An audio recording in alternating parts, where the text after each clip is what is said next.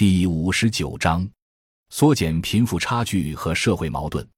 我们又都知道，不论是农业经济还是工业经济，不论农村还是城市，都往往适宜在平原地区发展。而中国的地理状况是特殊的三大梯级分布状，这个结构决定了人口、资本、经济往往都集中分布在东部。因此，大家不要怪“一江春水向东流，孔雀东南飞”。只要是市场经济，连麻雀都东南飞，这是规律，逆不了。因此，区域差别就扩大，中部渐渐的和西部拉平，赶不上东部。对不起。这就是在市场经济条件下，经济地理规律决定的，所以区域差别扩大是不可逆的。再进一步看，哪一个发展中国家不是在增长过程中出现贫富区别拉大问题的呢？中国也出现贫富区别拉大，当然是同城乡差距拉大同步。因此，中国社会科学院从事分配研究的专家给了我们一个非常难堪的结论。中国现在已经非常大的贫富差距不可能缩小，只可能进一步扩大。请你们翻开邓小平文选，他在改革开放之初就曾经这样说过：如果我们的改革开放最后造成贫富两极分化，那我们的改革就失败了。今天怎么评价我们取得的一切呢？难道不是贫富两极分化在拉大吗？也正因为小平同志当年有这个论断。所以，中国社会科学院社会学研究所的所长陆学义拿了社科院重点课题四十万元课题费，做了全国的抽样调查分析，结果认为中国出现了十大阶层。中国语言文字比较丰富，但在英文翻译上，阶层与阶级是一样的。他分析的结果也非常让人不高兴，因为最高阶层是官员，第二阶层当然是企业家。第三阶层是知识分子，而最后第九、第十阶层是工人和农民，大致如此。我们不仅不能失败，还要从一个胜利走向另一个胜利。我说这话的时候，你们笑，我可一点没笑。为什么呢？这恰恰是对执政党的十六届三中全会最好的解释。不理解十六届三中全会为什么要统筹吗？对不起。按照一般市场规律走下去的结果，就是黄金分割，二八开。中国人改得了华盛顿共识吗？改不了。华盛顿共识是什么意思？因为二八分割规律，只有百分之二十的人能够享受现代化，那百分之八十的人就该承受经济危机转嫁的恶果。在我们国内呢，每当经济危机发生的时候，损失代价很大，当然政府买单。但政府只替国有银行、国有大企业买单，经济危机产生的巨大代价损失也是遵循二八分割这样一个定律，向中西部和弱势群体转嫁。这规律你认也罢，不认也罢，反正它是规律。在座的各位知识分子，你们可以把文章写出花来，但是基本规律其实是简单的。我们的责任不是用各种各样的模型把事情说复杂到谁也看不懂。而是要把事情抽象简化为基本规律，甚至简化为基本常识，这样才有助于认识这个世界，大众才能从你的研究中受益。大众关心什么？还不是我会不会受损？现在小的有产者或小中产阶级们开始着急了，担心的是在银行有一百万或者五十万存款能否保值。有些人有外币，那到底存美元还是存日元还是存欧元呢？有些人开始做外汇交易，投机心态总是有的。有人甚至做外汇期货。现在的中产阶级大概占人口百分之十几吧，已经担心起来了。他们更关心的是自己。但是，作为中央政府，关心的是什么？是我们面临的三大差别如何调节？我们说，当中国三大差别拉大，并且已经形成了阶层的时候，面对如此普遍的社会问题。你们认为中央政府应该怎么办？难道应该继续鼓励这种分化吗？而要想缩小这种差别，一般的靠市场是解决不了的。我再讲一个例子：二零零三年两会召开，温家宝刚就任总理，答记者问，大家说他大脑像计算机一样能储存数据。你知道他回答问题说出的第一组数据是什么？是我们中国有七亿多劳动力呀，而发达国家劳动力总和才不过四亿多。后来我发表文章说，温总理的数字可以修订，因为农村六十岁以上老人不退休，没有谁给发退休金，他还得干活。为什么不能休息呢？是因为税制，农民直到临死都得交税，农业税是按人摊的，出生婴儿要交税，连百岁老人都要交税，世界奇闻。农村十几岁的辍学孩子成千上万，也得下地干活。如果把这些半劳力、失学的和不能退休的都算上，中国劳动力总量是多少？八个亿以上，几乎是发达国家劳动力总和的两倍。请问？什么主义、什么政府、什么制度、什么政策能解决八个多亿劳动力的就业？而一般所说的基本人权、劳动就业权怎样保障？国务院发展中心有一位研究员算了一笔账，说按照中国现代生产力水平，农业需要多少劳动力呢？他说大约需要一个亿劳动力，而我们农村有五个亿劳动力，那就意味着要转移四个亿。请问往哪转？靠什么转？他进一步分析：如果按照中国要达到的一般中等程度的发达国家的水平，十几亿亩耕地只需要四千万至五千万劳动力。就是说，我们大约应该在二零二零年前奔小康，二零三零至二零五零年实现中等发达国家水平。到那个时候，我们应该是多少人口呢？十六亿，大概有八亿人能变成城里人就不错了。因为城市消耗的资源远比农村消耗的资源多得多，咱们知道城里人生活用水是农村人的二十七点五倍，生活在现代化城市的人要每天洗澡，甚至很多人洗澡喜欢多享受一回，那就多消费好多水。城里人都讲究穿羊毛衫，多穿一件，那鄂尔多斯高原就多几亩沙化的戈壁滩啊。越城市化，越讲现代消费。结果资源就越遭破坏。你们待在城里，大家知道，所有城里的水泥路面、硬化路面下面都是沙漠，因为不能渗水。这还不包括那些大广场用大理石铺砌，不渗水，结果就是地下沙化。早晚有一天，你们看的那个美国电影《黑客帝国》暗喻的情况会成为现实。这个电影透露出了深刻的危机感。将来。你只有在虚拟世界中才是风风光光，可以转着弯的跳跃，可以躲避子弹。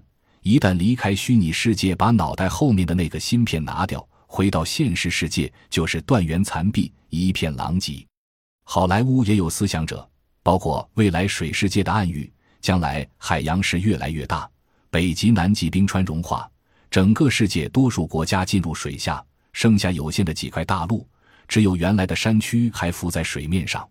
思想者告诉我们，大家现在喜欢开汽车、消费石油，都是用不可再生的矿物能源。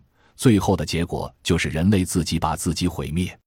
我们接着再看国务院发展中心算的账：全球发达国家制造业劳动力总规模九千万人，这意味着把全球发达国家制造业停了，全转到中国，把中国变成一个真正的世界工厂。也不过增加九千万劳动力，所以从温家宝总理二零零三年两会说出的第一个数据看，他最担忧的就是中国是一个劳动力过剩的人口大国。在一般市场条件之下，中国的劳动力是一个绝对过剩、无限供给的要素吗？边际效益率不断下降到零以下吗？今天就是这个现象，就是我们打工一族的实际情况。农民工为什么拿不到工资？为什么超市加班？为什么没有任何节假日？为什么没有劳动权益？就因为它是绝对过剩要素，在经济学冷酷的轴线上，它只是一个表现为收益不断下降的要素。但是人本身呢？我们说一个最不该引述的情况：为什么中国黄色产业过剩？为什么屡禁不止？为什么抓黄永远也抓不完，甚至变成了某些部门赚钱的手段？就是因为人多。色情服务作为一种古老的产业，在中国的价格之低，甚至低到了几块钱，这就是市场的作用。在经济学家用模型演绎的市场中，人只是一个变量，这就是它的残酷性。对于包括人在内的所有要素都被去人性化，才能非常标准的转化为数据，测算我们的劳动力转移的前景问题。尽管温家宝总理提过，但我们的经济学家至今还没有对这个问题给出一个很好的回答。解决中国目前高达八个亿的就业问题，既不能靠市场，也不能靠计划，两者都不可能。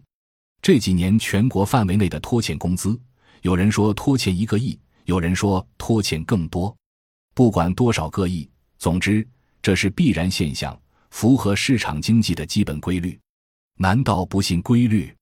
因此，乃至于我们这样一个大国，竟然迫使总理去给农民讨工资，那也不过才给熊德明那个村二十多户农民讨到了工资，整个云阳县的农民仍然拿不到工资。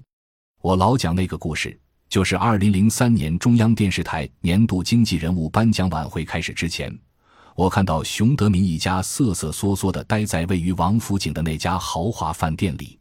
在王府井那么豪华的地方，他一个养猪的农户似乎感到自己无地自容。电视台的年轻朋友对农民挺好，说：“温老师，你找他去说说话吧，也可能你们可以聊到一块。”我就过去了，用四川话说：“你不简单喽。”他一看我跟他说家乡话，挺高兴。我问他：“要是没有家宝总理去要工资，你怎么办？”人家都说你应该去找劳动部门。他说要不到，我说为什么呢？他说那个不管事。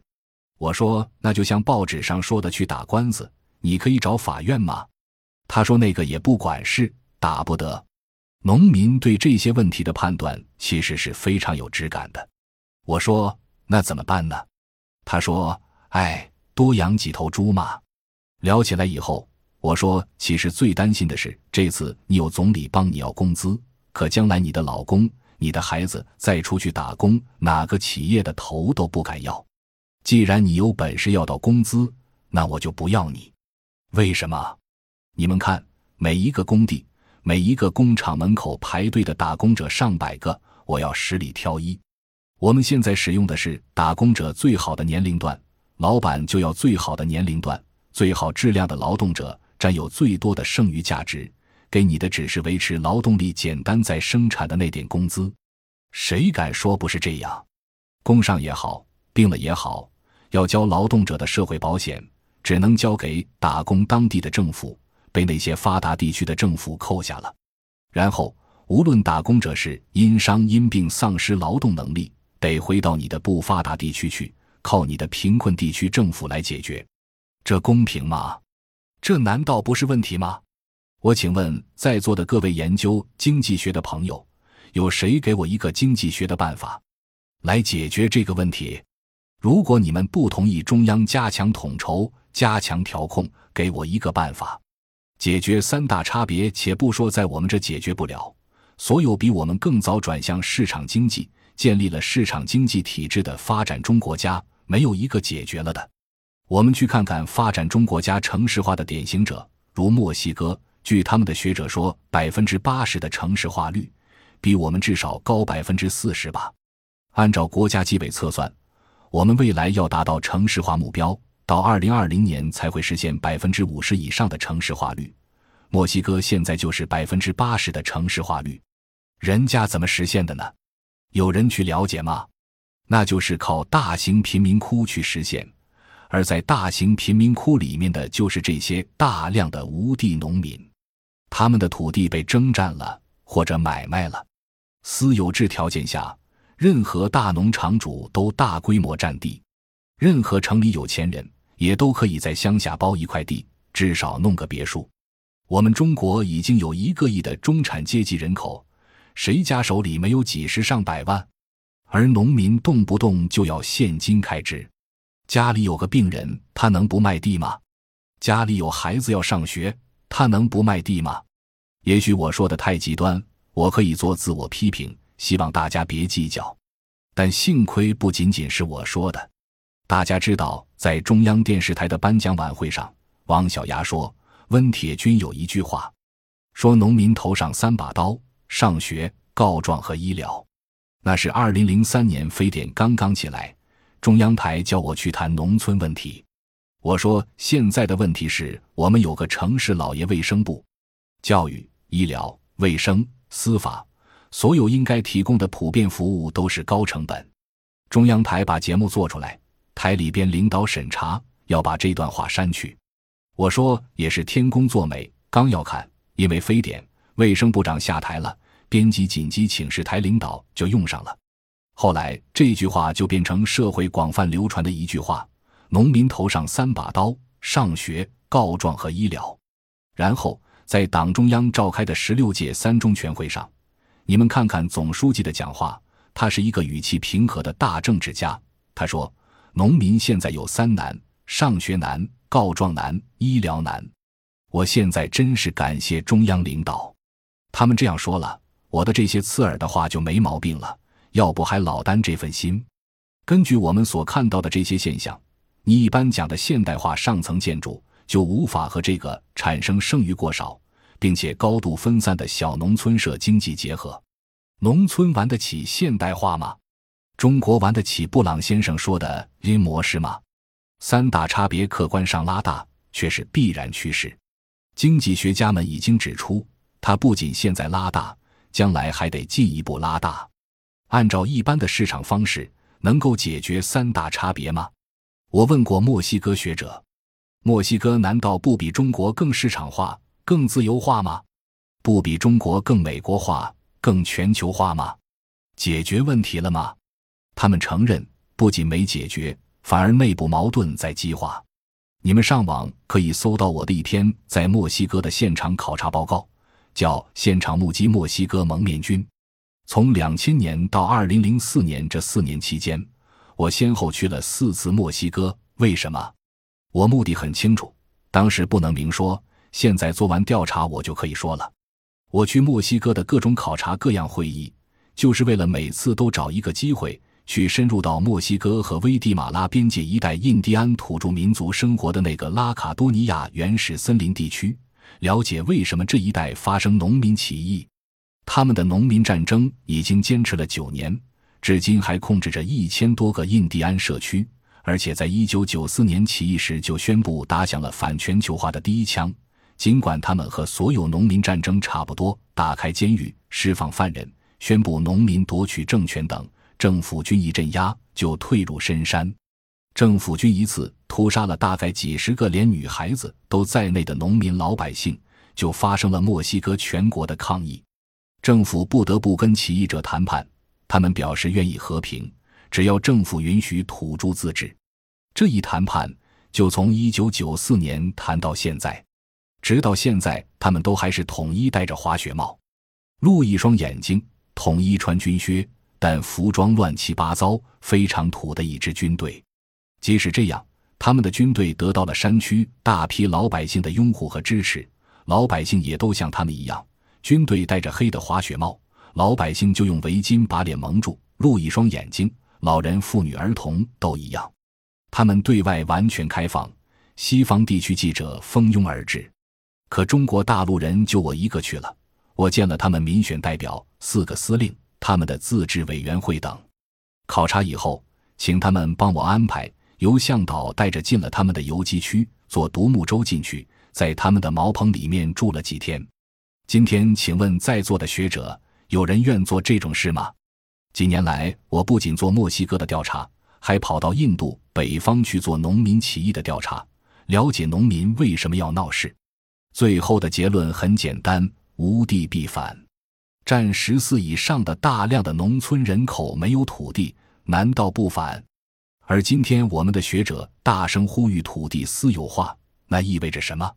意味着我刚才说的三把刀，你非要逼他砍下来，农民就得卖地，成为无地农民。现在已经有四千万无地农民了，你们想把无地农民增加多少？能不出乱子吗？带着这些问题，我们回到十六届三中全会所提出的五项统筹和综合发展观，能不感慨吗？如果不及时做出决策，把这种单纯追求 GDP 导致的一系列社会矛盾加剧，转变为追求综合发展的新战略，后果将不堪设想。十六大强调五项社会统筹，其中的城乡统筹是排第一的吧？我们如果不能实现这种城乡、经济、社会、资源、环境、人文等方方面面的统筹，难道就为了追求这种 GDP，就得造成社会撕裂、国家出乱子吗？我们这代人给后代人，给咱们会场前排坐的戴红帽子的小孩们留下什么？难道给他们留下一片混乱？所以说，城乡统筹可能是某些人的大忌，可能是我们市场原教旨主义者们的大忌。这意味着不能完全用市场方式来整合中国经济，不能完全用市场的方式缩小三大差别。其实，别说中国整合不了，其他发展中国家也整合不了。于是乎，就有更为极端些的、急于成为经济学家的人问我说：“温铁军。”你为什么不同意中国也像其他发展中国家那样，让农民放弃土地进城？不就是进入贫民窟吗？既然其他发展中国家都是大规模贫民窟，为什么中国就不能出现贫民窟呢？我没法回答。但是，那进入贫民窟的是你吗？为什么不问你自己，是不是愿意在贫民窟中生活？这种人已经异化为非人类的思想。甚至有反人类的思想，可能我这话说的不全面。虽然要政府发挥作用，但政府也有失衡的时候。这个社会要真打算实现综合发展，需要社会各界的综合努力，需要多方面的参与。所以，我们今天说的话不是一般性的给政府辩护，而是为新的科学发展观的提出辩护。我针对的不是别的，朋友们，针对的主要是三大差别。而如果我们面对三大差别，在一般的强调市场化，就可能会偏激的走向连市场经济也要追求的帕累托均衡的反面了。我们国家的经济发展到现在，出现了三大过剩：劳动力过剩、工业生产能力过剩、金融资本也过剩。中国的 M 二与 GDP 之比曾经超过百分之二百，世界最高，而全世界范围内也是资本过剩。在前不久的那次国际论坛上，我就问所有到会的人：如果你们真的相信过剩是全球化的问题，那中国带着自己的三大过剩加入本来已经过剩的全球化，是会改善原有的问题呢，还是会恶化原有问题？没有人回答。我看我们不必等，还是老老实实的眼光向内，走好有中国特色的社会主义市场经济那条路。中国特色不能放弃。因此。十六届三中全会以来提出的不仅是综合发展战略，而且进一步把它变成科学发展观，这是有现实意义的重大战略提法。我认为，如果一旦确定下来，我们担忧的这些问题一定程度上可以得到缓解。是否可以解决，我还不那么乐观。所以说来说去，不外乎是希望大家注意，科学发展观不是一个虚的云里雾里的东西。它既和中国宏观调控的一系列政策相关，也和我们下一步的发展所面临的三大差别拉大、三大过剩加剧，以及如何缓解这些问题高度相关。尽管这是客观问题，但宏观问题与微观领域中的情况是高度相关的。无论是做企业的，还是政府有关部门的官员，如果我们对这些问题没有足够的认识，恐怕在我们的实际工作中就找不到正确的。合理的办法，其实也跟我刚才分析所说宏观调控一样。假若一个企业家听了刚才那部分，他应该已经在短短时间内迅速形成反应，形成决策。我应该怎么办？或者你是一个手里有点余钱的老百姓，也应该形成反应。所以回答问题的时候，我不会回答具体应该怎样。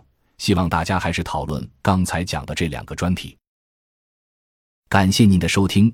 本集已经播讲完毕，喜欢请订阅专辑，关注主播主页，更多精彩内容等着你。